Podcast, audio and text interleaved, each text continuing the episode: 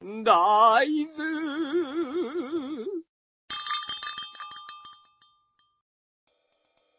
はい。で、もう一個ね、夏の話をしていくんですけど、夏、あれを見たんですよ、映画。つるった、いや、元い X で、もう言ったんですけど、あの、宮崎駿監督、最新作、君たちはどう生きるか見ました。はい。えー、見たんですけど、そうっすね。いやー、なんだろう。僕別にね、あれなんですよ。あのー、別に宮崎駿作品めちゃくちゃ見てきてるんですよ、これまで。だって、子供の頃、トトロと、千と千尋と、なんだっけ、あと、えー、っと、あの、もののけ姫だっけ？めちゃめちゃ見てましたからね。ずっと見てて、もうビデオ擦り切れるぐらい見てましたけど、みたいなぐらい、本当に。見てたんで、もう宮崎駿作品とか、まあ、スタジオジブリ作品は、全然、毎回見てるし、あの、ジブリパークっていうのがなんか、あの、愛知県にできたらしいんですけど、まあ、それも全然行きたいぐらい、えー、なんですけど、ただ今回のそのなんか作品って、なんか全然広告とかも打たないし、なんか、なんだろう、あのなんか、アオサギみたいなやつの、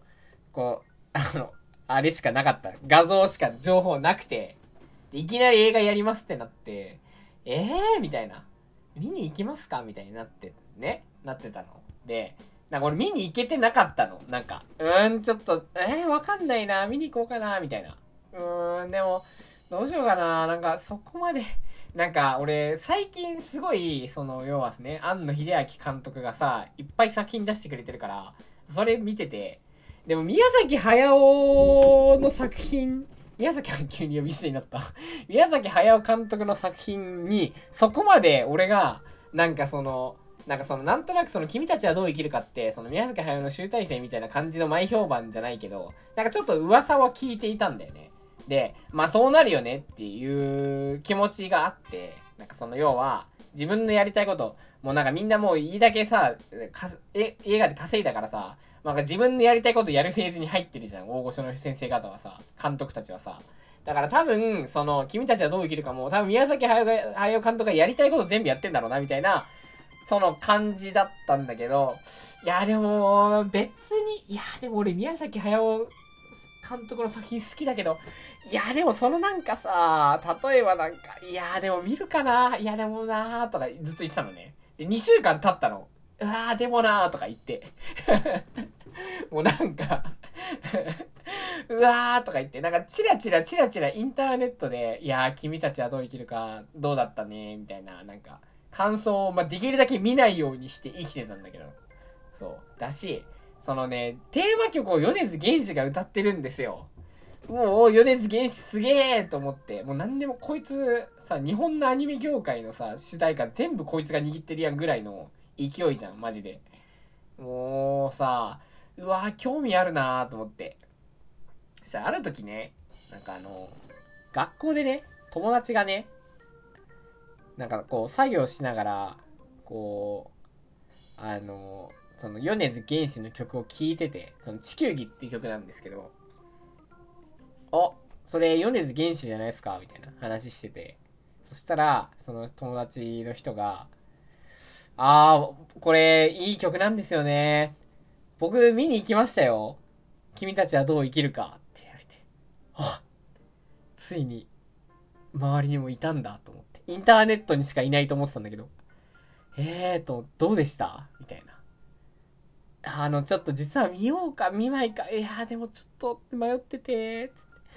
僕別に逆張りオタクじゃないんですけど、今回の作品についてはちょっと逆張りオタク出てて、みたいな話してて、ああ、はいはいはい、わかりますよ、みたいな話をね、して、で、なんかその、まあ、すごく難解な作品かなって思ったり、なんか理解するわけじゃないけど、映像はすごい綺麗だし、多分宮崎駿が体験したこととかそういうことを、まあ多分載せてんじゃないかなと思って。いや、話はわかんなかったけど、でも、なんかすごい良かった、みたいな。で、あとは曲が良かったよ、みたいな話聞いてて、うーん、なるほど、みたいになってたの。で、もうその時点で俺ちょっと見に行こうかなと思ってて、なんかね、そう、うわーとか、なんかそうって言われたら見に行きたいじゃん。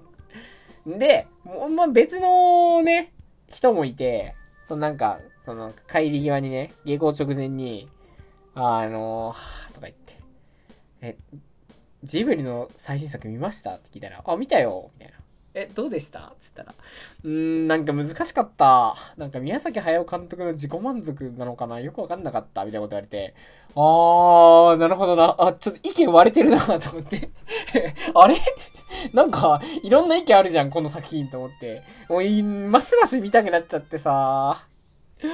いや、じゃあ行くか。つってもうね、その次の日ぐらいに、もうね、行って、今日見てきました。で、今もう見に来た後、もうインターネットの考察とか何も見ないで、今喋ってるんだけど、